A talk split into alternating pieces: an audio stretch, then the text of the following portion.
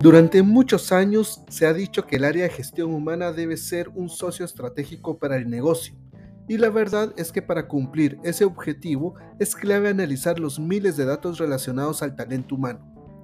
Por eso en esta entrevista, Juan Bodenheimer nos comparte 5 pasos para avanzar con People Analytics.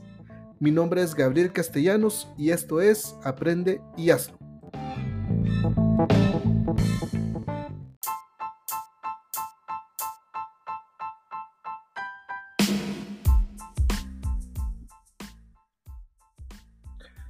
Hola comunidad, bienvenidos a una nueva entrevista. En esta ocasión tengo el gusto de compartir con Juan Bodenheimer. Él nos acompaña desde Argentina. Tengo el gusto de conocer a Juan desde hace varios años. Coincidimos en algunos congresos internacionales y para mí es un placer contar con un experto en People Analytics que nos va a compartir mucho de su conocimiento. Juan, por favor, cuéntanos, bienvenido. Cuéntale a la comunidad sobre quién es Juan. Bárbaro, bueno, un gusto, Gabriel, estar acá conversando con vos. La verdad es que estos años de pandemia uno perdió un poco el, contacto a veces y la verdad es que está bueno volver a, retomar y a, conversar. Em, gracias por la invitación, contando un poco quién soy y qué hago, ¿no? Me parece que son las dos preguntas para responder. Soy un profesional con, que vivo en Argentina, en general ya hace unos cuantos años, hace más o menos 10 años, vengo trabajando en toda América Latina y España.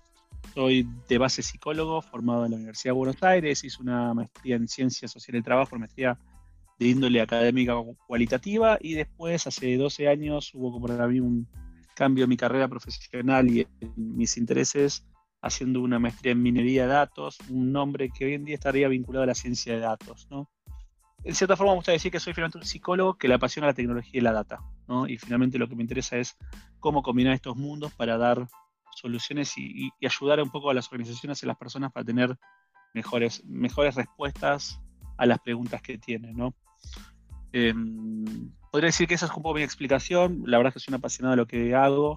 Me encanta la posibilidad por, y, la, suerte que tengo de trabajar con empresas de todo tipo en, casi todos los países de, nuestro continente, también de España, y bueno, y tener la posibilidad de que realmente me busquen y me, me contraten muchas veces para, para buscar soluciones a, preguntas que, muchas veces intentar responder, ¿no? Finalmente. Ok, pues excelente. Entonces, Juan, entiendo que hoy nos vas a hablar sobre cinco pasos para avanzar con People Analytics. Antes de arrancar con los cinco pasos, cuéntanos, Juan, qué es esto del People Analytics y por qué deberíamos de escucharte en los próximos minutos. Bárbaro. Bueno, People Analytics es un tema que, que en los últimos años empezó a tener mucha fuerza, ¿no? Es un tema que vengo estudiando hace 10 años. Hace 10 años no sabíamos cómo llamarlo. Después empezó a usar el término de HR Analytics o People Analytics. Algunos hacen diferencias sobre eso, yo lo tomo como sinónimos. Algunos lo confunden con indicadores, algunos lo confunden con modelos predictivos y es todo eso en simultáneo. ¿no? Finalmente lo que es People Analytics o HR Analytics es el uso de datos para mejorar las decisiones que se toman en la gestión de personas. ¿no? O sea, es cómo usar la data que uno tiene en la organización y fuera de ella para entender mejor la conducta de las personas que trabajan en la organización y cómo resolver y cómo mejorar la gestión de la gente que trabaja en las empresas, ¿no? Mejorando resultados y mejorando las experiencias de los empleados finalmente, ¿no? ¿Por qué es importante? Porque en general el mundo de la gestión humana, lo que ha pasado históricamente, y no es que está mal, sino que tiene que ver también con cómo fue desarrollándose la práctica, toma decisiones muchas veces basadas en las intuiciones, en los supuestos, en lo que, lo que quizás el gerente, el director le parece bien o lo que a los analistas le parece correcto, sin entender claramente cuál es la mejor alternativa, ¿no? Y acá viene el mundo de la data como, como un tema que, lo vemos en, en, las áreas de negocio, como una necesidad que no podemos postergar más, que es cómo utilizamos los datos para entender realmente lo que está pasando, disminuir nuestros sesgos y tomar acciones que realmente tengan auténtico impacto, como también entender el impacto que tienen las acciones que hacemos. ¿no? Hasta ahora muchos trabajamos, muchas veces trabajan casi en oscuras y es importante que los datos den luz a lo que está ocurriendo, a lo que está haciendo y a lo que debería estar pasando. Me parece que esta es la necesidad de por qué hay que meterse y obsesionarse con People Analytics. Definitivamente, eh, quiero resaltar lo que mencionas sobre esta parte de ir a oscuras. Es cierto y las personas que nos están escuchando sabrán de que muchas decisiones que se toman en, gestión humana son porque eh, vi una lectura en LinkedIn que decía que tal cosa funcionaba. O tengo un amigo que dijo que tal cosa le funcionó a él. Y nos vamos por eso, ¿no? O sea, eh, empezamos a adivinar cuál va a ser nuestro próximo paso. En lugar de tener la certeza del, del paso que vamos a dar por medio de los datos. No sé, Juan, pero yo no sé si te ha pasado, pero yo eh, desde que hemos coincidido en esos congresos ya hace algunos años, llevo mucho tiempo escuchando que gestión humana o recursos humanos o HR tiene que ser el socio estratégico de la organización. Llevo años escuchando eso. Y yo creo que eso comienza, tal vez vos me corriges, yo creo que eso comienza usando datos. No podemos ser el socio estratégico si no usamos datos y si, como bien indicas, vamos a oscuras y, lamentablemente en nuestra área de, gestión humana hay muchas personas que le temen a la luz, que le temen a los números. prefieren irse un poco a oscuras, ¿no? ¿Qué opinas de eso? Sí, hay como varios problemas, ¿no? El, primer punto que vos decís cuando aparece el concepto de ser socios estratégicos, como uno de los grandes deseos eh, o intereses que, tiene el área o el profesional de gestión humana, me gusta hablar de, de lo que llamo la tierra prometida, ¿no? La tierra prometida es el término que utilizo para acuñar cuando a veces muchos colegas dicen, no, porque qué importante People Analytics, qué importante es poder mostrar el impacto que tiene gestión humana en el negocio, ¿no? Y ahí es el mundo, ¿y cómo lo podemos hacer sin datos, no? Y aparece el punto de, bueno, ¿qué datos tenés? ¿Qué datos tenés del negocio? ¿Y qué estás haciendo para poder vincular esos datos para ver efectivamente qué impacto estás teniendo, no? No vamos a llegar nunca a la tierra prometida si no nos obsesionamos en trabajar con data de recursos humanos y del negocio. Entonces me parece que hay un punto que es inevitable que hay para trabajar, ¿no? Hay otro punto fundamental que es el, miedo, la preocupación y a veces entender incorrectamente que data y personas no van juntos, sino que son opuestos. Que cuando gestiono utilizando datos, pierdo la humanidad, pierdo lo que quizás muchos profesionales tienen como el, fundamento de haber dedicado, dedicado a su profesión, que es la gestión de personas, que es como la gente, ¿no? Y, y a mí me pasa también como psicólogo, ¿no? Yo digo, cuando soy un psicólogo que me obsesiona con la data, me convierto en mejor psicólogo. Y me parece que ahí es un desafío para entender y reinterpretar qué lugar tienen los datos en la gestión de personas, ¿no? Me parece que hay, un, un, tabú pensando que los datos y las personas son, son opuestos, y esto es lo contrario, van juntos. Claramente también lo que pasó es que históricamente el mundo de la data no fue parte muchas veces de la formación de los profesionales que están en el área. Y también a veces se trabaja la data de una manera tan abstracta que uno pierde el propósito, el sentido de utilizar datos. ¿no? Incluso lo veo cuando revisamos conocimientos básicos de estadística y uno lo aprendió de manera que fue como formal, sin mostrar el valor que genera. Y me parece que cuando uno empieza a encontrar el valor, cambia la percepción, percepción sobre eso. Obviamente requiere esfuerzo siempre, pero empezás a entender que realmente vale la pena ese esfuerzo y ahí cambia el propósito y cambia la intensidad con la que uno trabaja. Entonces me parece que hay un punto ahí para trabajar claramente, ¿no? Ok, excelente. Entonces yo creo que para esta conversación que vamos a tener es necesario abrir la mente, si, somos de gestión humana, y empezarnos a, a, dar cuenta de que tenemos que empezar a dominar lo que creíamos que no íbamos a tener que trabajar. Como bien dices el tema de los datos, tenemos que tener la mente abierta y la disposición de decir, si yo no trabajaba esto hasta este momento, este es el momento de cambiar. Entonces, eh, Juan, vamos a arrancar con los cinco pasos para avanzar con People Analytics. Entonces, eh, comunidad, como siempre, la recomendación de tener papel y lápiz a la mano para tomar sus apuntes. Por favor, Juan, vamos con el paso número uno. ¿Cuál es? El primer punto, lo que está inevitablemente, es entender cuáles son los productos y soluciones que, que querés generar con datos. Me parece que es el primer desafío que hay que empezar a entender. Algunos se obsesionan con la tecnología, con las herramientas, con la parte de estadística, pero pierden el foco y el valor, ¿viste? En general, en todos los lugares que voy a trabajar o hablar o conversar sobre data, todos me dicen qué importantes eh, modelos predictivos y demás, y todos te dicen tenemos muchos datos. Pero lo que siempre ves, incluso lo veo cuando la gente viene a formarse o cosas así, que no saben qué quieren hacer con los datos. Tenemos muchos datos, pero no sabemos qué queremos hacer con ellos. Y ahí empieza un, error importante que es que pensamos que las soluciones que desarrollamos con datos, ¿qué quiere decir con soluciones? Un análisis, un dashboard, un tablero, un informe, cualquier cosa donde ponemos al dato en información y en valor, simplemente tiene que ver con los intereses que tenemos en gestión humana. Y ahí cometemos un error. Es que los datos ayudan a tomar decisiones a las personas que gestionan personas. Y eso no es gestión humana. Las personas que gestionan personas son los clientes internos de la organización. Entonces, el primer punto que tengo que entender es qué necesitan ellos para mejorar la gestión que hacen de su gente. Y en general lo que va pasando, y me ha pasado, por ejemplo, de hacer talleres con clientes internos que se quejan de que lo que gestión humana le da es tedioso, complicado, requiere mucho esfuerzo, que no esté la información ordenada como ellos la necesitan. Y generalmente lo que quieren son soluciones donde ellos puedan ver, pueden, no sé, en una pantalla ver y pueden preguntar acerca de ciertas preguntas, cosas muy simples de su equipo, para ver quién cumple esas condiciones. No sé. Gabriel me falta, ¿y quién lo, con quién lo reemplazo, Gabriel? Y cuando tenés que ver eso, tenés que entrar a cuatro sistemas diferentes de algo que, ellos no quieren. Dicen, ¿sabes qué? Necesito poder responder la pregunta rápido. Necesito entender cómo estoy con el presupuesto versus la cantidad de personas barra no sé qué. Y todas las soluciones que le da gestión humana son complejas. No entienden realmente lo que los líderes necesitan para mejorar la gestión de sus equipos. Entonces, mi primer punto es obsesionarte en entender eso. No es lo que quieren, sino lo que necesitan. ¿Qué necesitan de los datos? ¿Cómo necesitan los datos? ¿De qué manera? ¿En qué lugar y cuándo? El primer punto es entender eso. Cuando tenés eso, tenés un norte. Y muchas veces vamos a ver que estas soluciones no son de alta complejidad, son simplemente integrar datos y presentarlas de otra manera. Para mí, para mí eso es el primer paso. Eso te ordena todo lo que viene después. ¿no?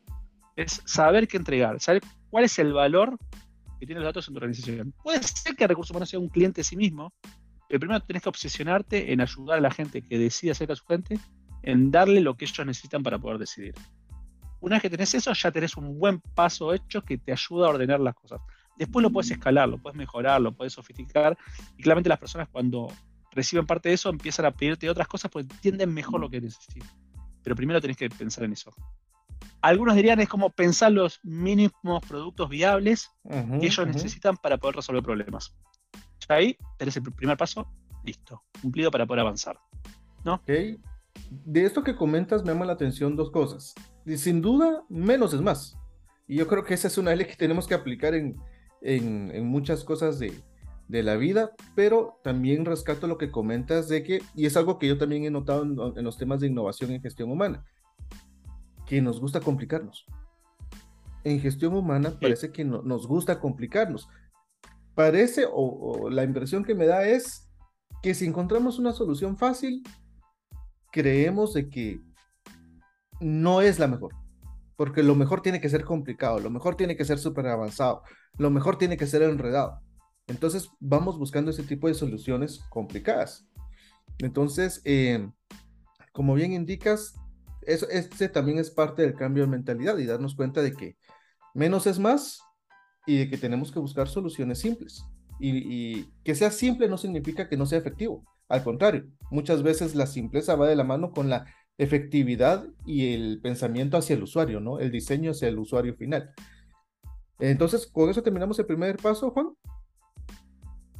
Totalmente, sí, ¿no? Y estoy de acuerdo con vos. O sea, a mí me gusta pensar que cuando tengo las soluciones identificadas, sí me gusta pensar que un paso útil en esto es pasar todas esas ideas de alternativas de productos por la famosa matriz de impacto-dificultad, ¿no? Mi impacto-esfuerzo. Y lo que hay mapeas es eso, realmente cuáles son los productos que son de alto impacto y bajo esfuerzo. Empezás por eso, ¿no? Y eso no está mal, es todo lo contrario, es lo mejor que te puede pasar haber identificado cosas de alto impacto y bajo esfuerzo de implementación. Después ves lo complicado, primero resuelve eso. Bien, y ahí pasamos al segundo.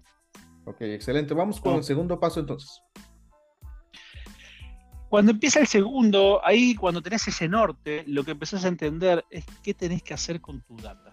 Y ahí empieza el mundo de gestionar la información. O sea, en general somos muy caóticos en gestión humana, cómo organizamos los datos, los hacemos como muy casualmente, así casi en función de las cosas que estamos acostumbrados a hacer.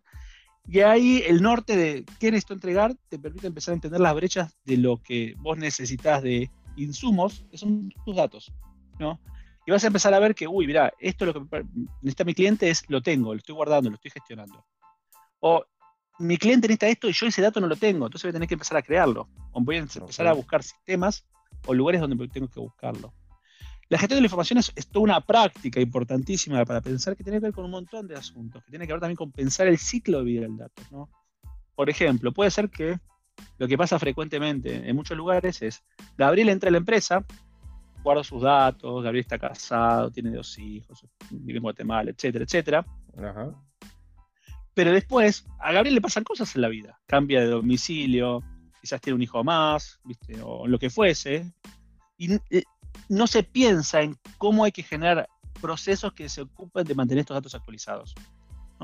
Entonces ahí tenemos un tema fundamental que es, empiezo a ver qué insumos necesito, qué datos necesito, y también tengo que revisar cuáles procesos tengo para mantener los datos lo más actualizados posibles, con la mayor calidad posible.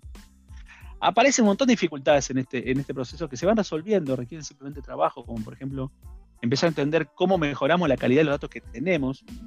Y también un, un, obstáculo que parece a muchas empresas que creen que, que, tienen que tener todo impecable, perfecto los datos para poder avanzar con Analytics, y es un error, o sea, nunca tenemos los datos perfectos. Simplemente tenemos que empezar a ocuparnos de mejorarlos y de generar sistemas y procesos que se ocupen de mantener esos datos lo más actualizados posibles. El mismo negocio no tiene datos perfectos, pero tenemos que empezar a ocuparnos de esos datos, revisar lo que tenemos, mejorarlos y ver lo que nos falta y empezar a capturarlos.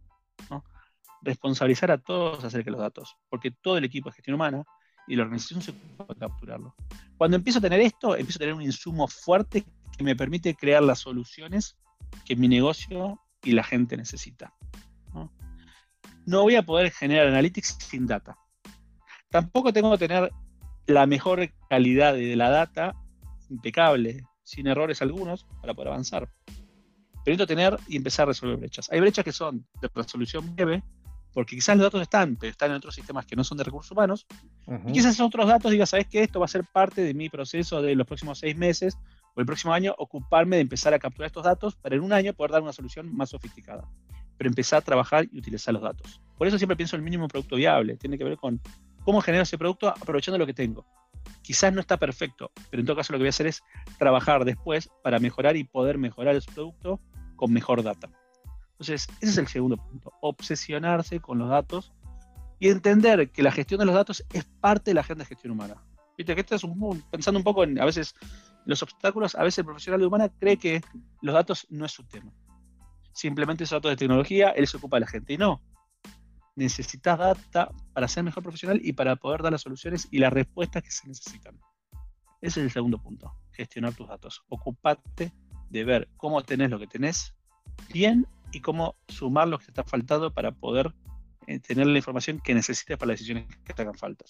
Punto dos, cumplido, ¿no? Ok, excelente. Em, entonces, comunidad, si ustedes quieren meterse a este tema de People Analytics y dicen, ok, voy a empezar a, recolectar datos y voy a empezar a tener cambios en una semana, probablemente eso va a estar complicado. Como bien dice Juan, hay información que es, comenzamos hoy, pero va a ser una estrategia de seis meses de aquí en el futuro, o va a ser la estrategia del próximo año. Y ustedes dirán, no, pero es que pasa mucho tiempo, o es que falta mucho para eso. Sí, pero de aquí a un año vas a ver, eh, vas a querer deseado iniciar hoy. O sea, en algún momento tenemos que comenzar, aunque el resultado no se vaya a ver en los próximos 15 días, pero tenemos que comenzar. Entonces, Juan, como un buen ejercicio para la comunidad, les podríamos pedir de que evalúen su cultura de data, eh, de repente respondiendo las siguientes preguntas. Que tomen una hoja comunidad y por favor coloquen allí ¿qué data tengo actualmente? Hagan un ejercicio de reflexión y empiecen a pensar en qué data tienen actualmente. Y el otro punto que eh, mencionaba Juan. Ya sé que tengo estos datos, ahora respondan en esa hoja. ¿Cada cuánto los actualizo? ¿O cómo se actualizan esos datos? Porque nos podríamos dar cuenta de lo que menciona eh, de Juan, de que, ok, tengo estos datos, pero ¿de qué sirven si, si los datos cambian pero yo solamente los registré una vez y no registro los cambios. Entonces estamos en las mismas. Ok, Juan, te agradezco mucho por ese paso número dos. Vamos con el paso número tres. Perfecto. Ahí viene el punto que es las herramientas. Empezar a tener buenas herramientas. Yo siempre digo que, ¿cómo hace? ¿Te puedes imaginar un carpintero sin herramientas? No, es imposible. Y las herramientas en esto son las tecnologías tenés que empezar a elegir tecnologías. Y esto es una cosa que también está bastante disociada de gestión humana. Es como que no estamos acostumbrados a utilizar tecnología. Vivimos en el Excel, vivimos con herramientas muy precarias, pero necesitamos tecnologías. ¿Por qué? Porque las tecnologías facilitan los procesos, automatizan procesos y se ocupan de mantener la data y integran la data. Ahí va, va a cambiar y cada vez cada uno tiene que empezar a entender qué herramientas tiene disponibles en su organización. Por ejemplo, si querés hacer tableros y dashboards y automatizarlos, tendrás que elegir una herramienta BI. Mi sugerencia es no te enamores con la que encuentres afuera, sino empezar a averiguar qué se usa adentro. Si es Power BI lo que se usa en tu compañía, vas por Power BI. Si es Click, vas con Click. Tableau, Tableau. Google Data Studio, Google Data Studio. Empezá a conocer qué herramientas hay, qué tecnologías tenés ya disponibles en tu organización y empezá a adueñarte de ellas. También va a aparecer con otros temas, por ejemplo, vas a tener que elegir un ATS, algún sistema que gestione el proceso de selección. ¿Por qué? Porque te automatiza y también te asegura que la data se va generando de forma continua sin la intervención manual o intervención humana. Puede ser lo mismo que pasa con un LMS. Un LMS no es solo un sistema que te gestiona y te facilita la gestión de la formación de la compañía, sino que también te facilita el contar con datos acerca de qué cursos hace la gente, de qué momento, de qué manera, dónde se traba, dónde se quedan y demás. Lo mismo puede aparecer con un sistema, con lo que se llama un sistema de gestión humana, ¿no? Que hay un montón de sistemas muy grandes, pero también sistemas pequeños para organizaciones no tan, grandes, que te empieza, permite ordenar y facilitar e integrar los datos. Un tema que todavía se, ve poco, algunas organizaciones lo hacen, es empezar, por ejemplo, a elegir herramientas de automatización de procesos. Que hay cada vez más, y quizás lo más básico, lo más cercano es toda la suite de lo que ofrece, por ejemplo, Microsoft, Power Apps, Power Automate, que te permite automatizar procesos y evitar errores en la carga o la gestión de los datos. Tenés que elegir tecnologías. O sea, no te podés quedar afuera porque cuando las empezás a, tener y a implementar, la vida se hace más fácil, tenés más visibilidad de lo que ocurre, ordenás los procesos y ordenás la data. ¿no? Y también te automatiza estos productos, porque también si no es frustrante. A mí me gusta pensar que todas las áreas de gestión humana, ¿verdad? Todas las áreas siempre tienen un tema que es el informe todos los meses. El informe todos los meses es ese informe que se sufre porque no se tienen herramientas adecuadas. ¿no? Yo vengo de familia alemana y esto siempre lo aprendí en Alemania. En Alemania vas y no tenés un marcador, no, vas, buscas un marcador. Que, a ver, ¿marcador para qué? Para tela, para tela oscura, para, para de metal, de, para, para plástico. Porque no es un marcador cualquiera que necesitas. Necesitas el marcador más adecuado para la tarea que vas a necesitar. Y esto es algo que tenemos que aprender en gestión humana. Empezar a conocer, las tecnologías, empezar a aprenderlas, adueñarnos de ellas y empezar a aprovecharla para poder ordenar la data y los procesos de la manera que necesitemos. Son el camino para poder implementar las soluciones que identificamos en el primer nivel, en, el primer, en la primera fase, en, la, en el primer paso de estas cinco fases. Este es el punto que tenemos que empezar a. El punto acá, a veces está la confusión de que las herramientas son caras. Hay herramientas muy caras y muy baratas. Es como cuando vas a comprar una camisa. Podés encontrar, viste, una camisa muy económica y podés encontrar camisas carísimas. Obviamente tu presupuesto definirá, pero no porque la camisa, sea barata, no va a ser útil. Quizás no tiene todas las funcionalidades o los bolsillos que vos necesites. Quizás al principio tengas que elegir de qué prescindís. Pero claramente es muy diferente tenerla que no tenerla. No podés escaparle a elegir tecnología. Tenés que elegirla, aprovechar la que está y a veces pedir ayuda si no sabes utilizarla. Me parece que cuando tenés esto resuelto y empezás a trabajar con eso, estás cumpliendo el paso 3. Ok, excelente. Entonces, comunidad, no solo tenemos que reconciliarnos con el tema de manejar datos, sino que también tenemos que reconciliarnos con el tema de la tecnología, que también es algo que a muchos profesionales de gestión humana les da como cierta alergia, ¿no? O sea, piensan en estos sistemas y en automático muchos dicen, eso no lo va a poder usar yo, o eso está demasiado complicado. Y como dice Juan, la verdad es que la respuesta a eso es investigar, es investigar comenzando con el producto mínimo viable, ¿no? Lo que tenemos a la mano pero no solamente decir, ah, tenemos tal cosa, no, de, crearse un usuario, de ver cómo funciona, de, pedirle apoyo a un compañero que sí lo esté usando y que nos explique qué se puede hacer. Cuando uno llega a, con todas estas tecnologías a compararlas de manera detallada, uno encuentra la mejor solución o lo que se ajuste mejor a nuestras necesidades. Excelente, Juan. Vamos con el paso número 4. Bien, en el paso número 4 empieza a ver algo que es como algo más intangible aparentemente, ¿no? que tiene que ver con empezar a generar cultura analítica. Hay mil formas de pensar cultura, Shine, o el autor que vos quieras. A mí me gusta pensar que finalmente la cultura es la manera de hacer las cosas. ¿no? Entonces acá el punto es qué manera empezás a generar de que se hagan las cosas en tu compañía. En área de gestión humana, en tu compañía en general, ¿no? Hay un autor que, siempre es importante pensar y tener presente en People Analytics, que es Jack Fitzen, que él siempre decía que el mundo de la analítica tiene tres fases. Proyectos, equipo y cultura.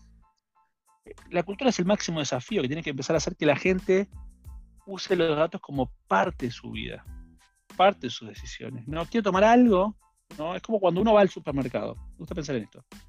hay, hay, partes que son un poco fastidiosas. Vas y querés comprar papel higiénico. ¿No? podemos poner una foto casi en este momento de la cantidad de opciones. ¿Y qué haces? Simplemente agarras uno. ¿Qué la cultura analítica? Es decir, a ver, para, ¿qué opciones tengo? ¿Qué indicadores necesito utilizar para tomar decisiones? A ver, eh, la calidad, eh, si es hoja simple o hoja doble, cuál es el valor del metro, porque también no es lo mismo, quizás algunos 30 metros, 50 metros, y quizás simplemente porque parece más barato estoy tomando una decisión incorrecta. Esto es un tema que toma mucho tiempo y requiere el esfuerzo de los líderes que empiece a fomentar, impulsar, hacer, y a veces suena feo, pero es obligar a que los datos sean parte de la vida y parte de las decisiones que se toman. No, que cuando se junta con un cliente discute, discute acerca de datos, no de sus impresiones, que cuando la discusión se desvía a, aspectos subjetivos, diga, para, para, para, pero más allá de eso, ¿qué dicen los datos acerca de esto? ¿Qué datos tenés para justificar lo que estás opinando? ¿Qué información tenemos que nos podría ayudar para entender mejor qué está pasando? ¿A qué base de datos podríamos ir para revisar qué datos tenemos para entender qué es lo que tenemos que hacer? ¿no? Esto toma esfuerzo, esto es el proyecto de largo plazo. A pesar que a veces, recién hablabas de quizás a veces tarda, uno piensa tardo seis meses en hacer algo, a veces hay soluciones que son mínimos productos mínimos viables que son muy breves. Esto es algo que requiere tiempo y es parte del trabajo cotidiano. ¿no? Es empezar a darnos cuenta que la forma de hacer las cosas es con datos y eso genera cultura. La cultura analítica es lo más difícil, ¿no? Tengo corriendo ahí una encuesta en LinkedIn donde preguntaba acerca de cuáles creen que son los factores que, repite, más complejizan la implementación de People Analytics. Y la cultura está en primer lugar. Todos se dan cuenta que el problema es la cultura. No es la tecnología, no es la data, no es las soluciones, no son las capacidades o conocimientos técnicos, sino la cultura que en general hace que se sigan tomando decisiones de otra manera, ¿no? y que sigan valiendo otros factores para decidir. La cultura es un paso enorme que tenés que empezar a trabajar. Quizás lo hubiese podido poner antes, lo puse acá, porque digamos que el otro te pone la cosa en marcha, y acá tenés que decir, bueno, ahora empiezo a trabajar con esto, lo otro me va a dar victorias más, pro, más rápidas, el famoso quick wins, tiene que ver con lo anterior, esto es los long wins, podríamos decir, ¿no? Las ganancias que se van dando a medida que pasa el tiempo, pero tienen que estar trabajándose de manera continua. Cuando empecé a trabajar con esto y lo puse como parte de mi agenda, ya estoy cumpliendo la cuarta fase del trabajo de implementar People Analytics. Ok. Entonces, conversaciones que se centren en, en datos o, información certera. O sea, acá el, el, ejemplo que se me ocurre que yo he visto en muchas empresas es donde nos damos cuenta que no tenemos una cultura analítica es que viene un cliente a capacitación, ¿no? Eh, fíjate que Gabriel, que tengo roces con mi equipo de vendedores. ¿Será que puedes hacer una actividad con ellos? Y salen estos eventos de que, ¿sabes qué? Ok, llevémoslos a una playa o llevémoslos a un parque y que hagan juegos en equipo y que hagan actividades de cuerdas y que no sé qué y que no sé cuándo. Probablemente esa no es la solución. Sino que simplemente, ah, o sea, está, llegó alguien con una percepción y nosotros respondimos con una percepción. Ah, yo creo que si los llevamos a hacer actividades de este tipo se van a llevar mejor. Cuando lo correcto hubiese sido analizar correctamente el problema. Y en, en ese análisis correcto sale la parte de qué datos hay. O cómo llegaste a esa conclusión. O, de dónde viene la información. Totalmente. Por ejemplo, quizá lo primero que tenés que haber dicho, tenés una encuesta de clima y a ver qué dice, qué dice la gente en ese sector y quizás todos se quejan del jefe. Entonces decís, para que hay otro problema. o de la percepción, o de, o no sé, o del modelo de, compensación. Entonces decís, para. Y en general, pareciera ser que muchas veces la, capacitación es la solución a todos los problemas del mundo. Y a ver, ¿qué dicen los datos acerca del problema? Y muchas veces hay mucha más data de la que uno imagina. Pero es un hábito. Es, en vez de actuar en forma inmediata, frenar, a ver, data, veamos los datos y discutamos eso. ¿Qué datos tenemos? ¿Y qué dicen esos datos? Definitivamente también veo esta situación en reclutamiento, que es una de las áreas donde más capacitación y, apoyo brindo a empresas, donde llegan a decir, bueno, es que eh, vamos a reclutar en redes sociales y vamos a, y vamos a reclutar en esta, en esta y en esta.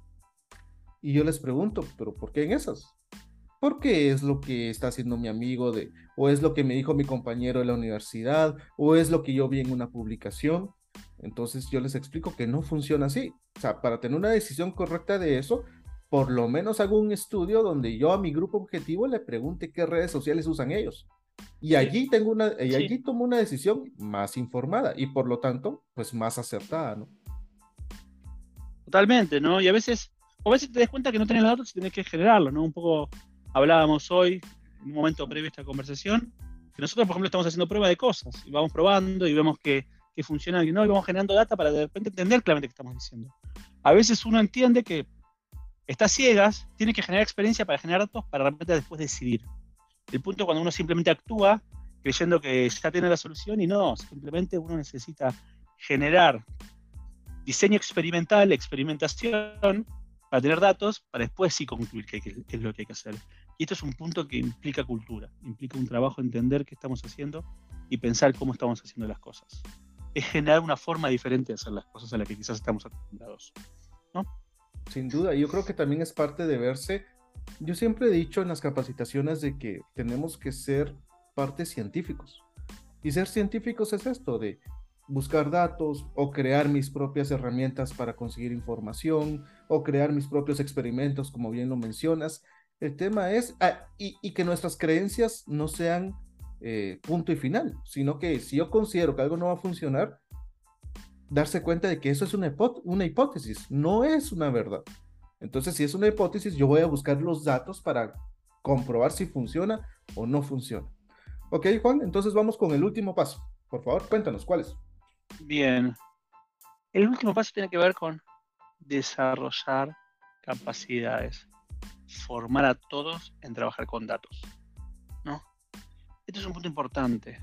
Y en general lo que está pasando y lo que ven muchas compañías, lo he visto en, diversos países de diversas maneras, porque por ejemplo a veces viene, quieren trabajar con datos y viene solo una lista junior, una capacitación.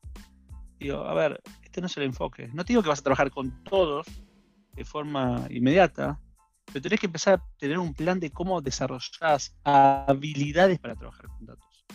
Van a haber roles diferentes, ¿no? Esto tiene que ver con una práctica, con un área de conocimiento que hoy en día se le llama data literacy, ¿no? Tiene que ver con un poco con pensarlo como la alfabetización de la data, no la digital, la alfabetización de la data de todos los empleados, en diversas maneras. Vas a quizás tener especialistas, quizás gente súper sofisticada que haga modelos predictivos eventualmente, quizás las, las, buscas en el mercado ya formadas o las desarrollás, vas a tener personas que quizás sean los que trabajan con la data ordenándola, vas a ver personas que quizás van a estar pensando en qué datos generan, de qué manera, con qué estructura, y vas a ver que tener, vas que desarrollar, por ejemplo, personas que van a dedicarse, por ejemplo, a consumir datos, pero también hay que saber consumir datos. Siempre me gusta recordar, una profesora mía en la facultad, en, en la primera maestría, decía, yo te voy a enseñar a leer el diario en la materia. Porque una cosa es leer lo que dice y otra cosa es entender lo que dice la noticia de, cuando te presentan información acerca de algo. Y esto es una habilidad que hay que desarrollar y que hay que entrenar. Esto quizás parece el rol más simple, más mundano, pero también tengo un problema, porque si no tengo gente que no tiene los conocimientos y las habilidades para entender los datos, van a tomar malas decisiones. Voy a tener que empezar a entender cuál es mi plan de formación para las diversas habilidades de trabajar con data en mi área y en las diversas áreas de la compañía. ¿no? Una de las cosas, por ejemplo, que más me tocó trabajar en los últimos años es formar a la gente en presentar datos de manera efectiva.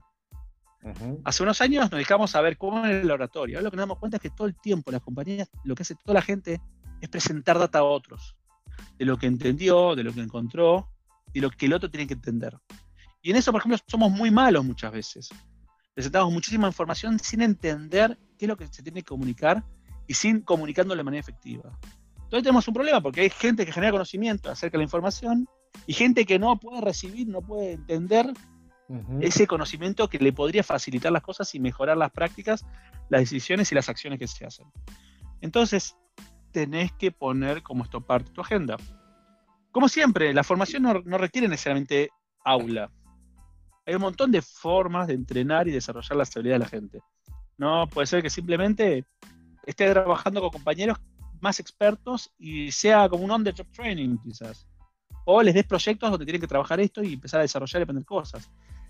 cada vez hoy en día tenemos mucho más recursos también, o sea, hay muchas más opciones de autoformación, pero siempre a veces guiadas, ¿no? A veces, me parece que a veces el error que, que cometen muchas compañías es comprar una licencia de no sé qué plataforma y haya 8 millones de cursos y no guiamos la formación en los aprendizajes que hay que desarrollar, o no hay nadie que tutoree o, o, supervise esos aprendizajes de alguna manera. Pero me parece que es un punto fundamental. O sea, trabajar con data no es simplemente formar a un junior, sino entender que todas las personas del equipo tienen que poder trabajar con data en diversa manera.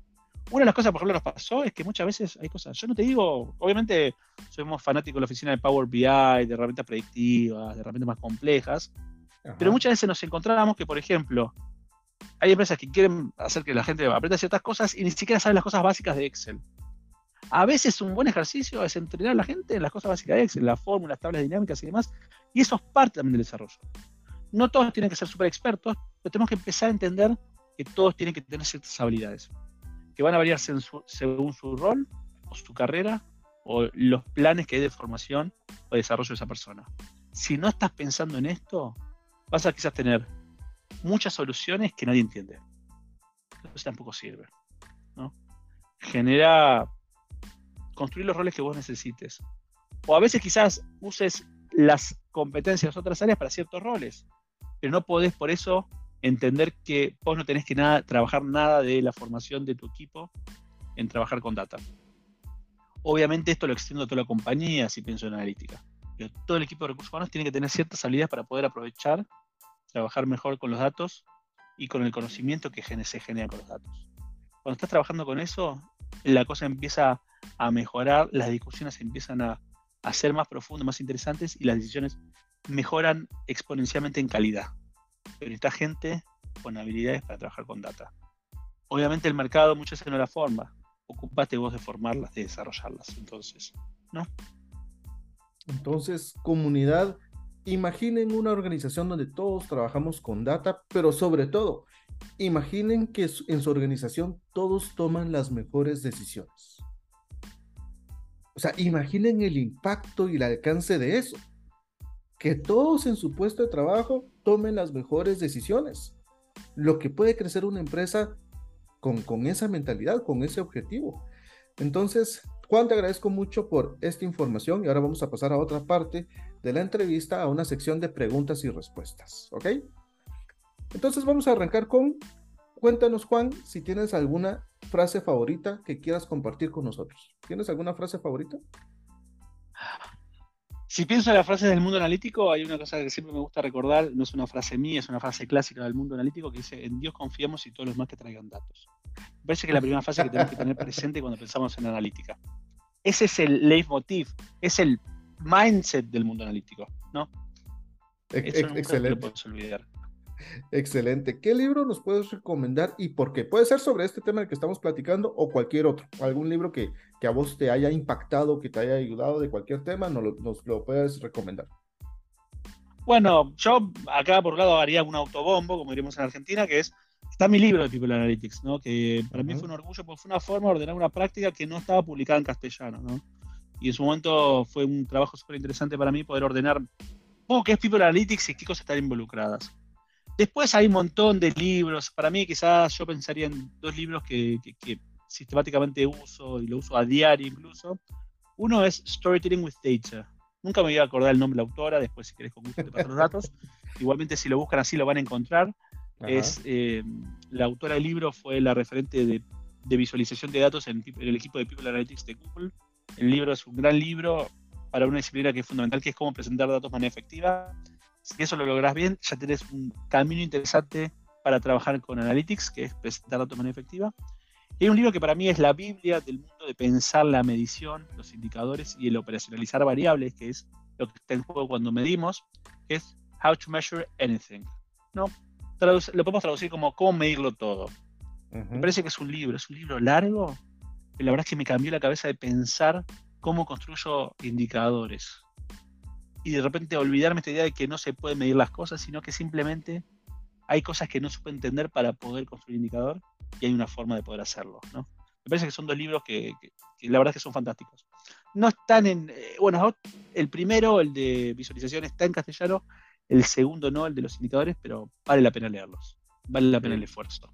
Excelente. Y recuerden comunidad que en la descripción del episodio estará el enlace para el perfil de LinkedIn de Juan por si ustedes le quieren escribir y allí él les va a contar cómo podemos acceder a su libro, lo cual eh, debe ser una maravilla y lo mejor es que está en nuestro idioma, ¿no? Y eso ya nos facilita la vida.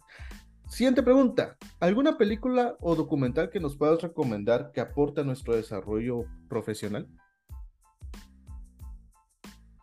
Hay una película, como estamos hablando de Analytics, hay una película de culto para los que nos dedicamos a eso que es Manipol, ¿no? Una película de Brad Pitt que tiene unos cuantos años en la que Brad Pitt es el gerente general de un equipo de béisbol. Tiene muchas dificultades para poder avanzar y donde los datos empiezan a ser una parte clave de la gestión del equipo. Para mí es una película que me fascina, no solo obviamente por, por mi fascinación por el mundo de los datos y las decisiones, sino porque también es un mundo en el que se te muestra el desafío de la gestión del cambio que implica People Analytics. Me parece que es una película que en mi casa a veces ya me critican, pero siempre varias veces por año la vuelvo a ver porque vuelve a ser una fuente de inspiración para pensar, porque lo que te muestra es el desafío de la gestión de personas, los desafíos de la cultura, los desafíos de los sesgos, los desafíos de tomar decisiones que no son basadas en datos y el desafío de cambiar esa cultura para que los datos tomen un lugar central sin olvidar que estamos trabajando con personas y sin olvidar que también a la vez tenemos que generar mejores resultados. Me parece que es una película que nunca está mal volver a verla. Si no la viste, mírala. Si la viste, vuelve a mirarla. ¿no? y ahora que mencionas esa película, yo creo que la podemos conectar con la parte esta de crear una cultura analítica. O sea, si yo en mis estrategias de comunicación interna creo una sección donde le recomiende este tipo de contenido a, mis colaboradores, eso también les puede ayudar a conectar la importancia y a, entender un poco qué es eso de la cultura analítica. Esa película se los puede ejemplificar bastante bien. Totalmente, o sea, es una, es una película donde muestra, en verdad, lo que está haciendo es un proceso de gestión del cambio, no solo en las prácticas, sino en la cultura. ¿no? Me parece que es una buena forma de pensarlo. Vamos con la última pregunta, Juan. El mejor consejo que te han dado y que quieras compartir con nosotros. Hay como varios, ¿no? O sea, punto uno. Yo la verdad es que a veces esto no puedo parar de pensar en mi papá, ¿no? O sea, o hacer cosas que te guste, ¿no? Claramente, y esto es un punto fundamental. No, no tengas miedo en probar, en, combinar disciplinas diferentes, buscar cosas de nicho y buscar hacerlo lo mejor posible, ¿no? O sea, me parece que es el punto fundamental, ¿no? Me parece que, que a veces el desafío, y también tiene que ver con la práctica analítica, es uno quiere repetir lo que siempre se hizo y el desafío es no repetirlo, sino entender realmente lo que hace falta. Y eso implica como correrse de, las categorías, no intentar cuadrar una categoría, sino poder correrte de ellas y entender realmente dónde hay algo para trabajar y desarrollar. People Analytics me, me obliga mucho a eso todo el tiempo, porque no es repetir lo que todos hacen, es, a ver, ¿qué es lo que hay que resolver? Me olvido de las categorías y trabajar con eso. Me parece que eso es lo mejor que puedo pensar ahora en términos de, de, un consejo. No, no intentes repetir las categorías que están. Muchas veces quizás tengas que crear una categoría nueva y me parece que ese es el desafío. Ok. Excelente. Entonces, eh, Juan, te agradezco por esta entrevista. Ha sido de eh, mucho valor para todos, toda la comunidad que nos está escuchando. Que gracias a Dios nos escuchan en diversos países y que sin duda esta entrevista les ha aportado mucha información valiosa. Te dejo el micrófono para que por favor le des tu comentario final a la comunidad. Bueno, la verdad es que mm, yo me parece que el mundo, el desafío de, la gestión humana, gestionar personas, tiene que ver con empezar a poder generar puentes entre disciplinas diversas. ¿no? Me parece que este es el desafío máximo que tenemos. Esto implica empezar a apasionarse por un montón de disciplinas y empezar la forma de combinar y ser creativos en términos de las soluciones que encontramos. Me parece que hay un desafío enorme. Me parece que que también hay que empezar a, aprender de, otras áreas, de otras áreas de conocimiento. Hoy un día estoy precisamente obsesionado en, no buscar cosas en recursos humanos, sino buscar afuera, porque hay un montón de prácticas que no conocemos y necesitamos incorporar. Me parece que el desafío tiene que ver con ser un apasionado de lo, de lo que uno hace, ampliar la biblioteca todo el tiempo y buscar cosas que uno sabía buscar, o incluso encontrar lo que no sabía que estaba. Me parece que ahí hay mucho para trabajar y ese es el desafío que tenemos. No repitamos las categorías, sino veamos qué cosas tenemos que generar de nuevo. Me parece que ahí hay un punto para aprender. Perfecto. Entonces, espero que nos tengamos la oportunidad de vernos en algún futuro congreso, Juan, cuando ya todo vuelva a la normalidad. Ojalá así sea. Ojalá así sea. te agradezco nuevamente por este tiempo, un abrazo hasta Argentina y también espero que en un futuro volvamos a tener otra plática acá en el podcast. Hasta Ojalá así sea, Gaby. Hasta la próxima.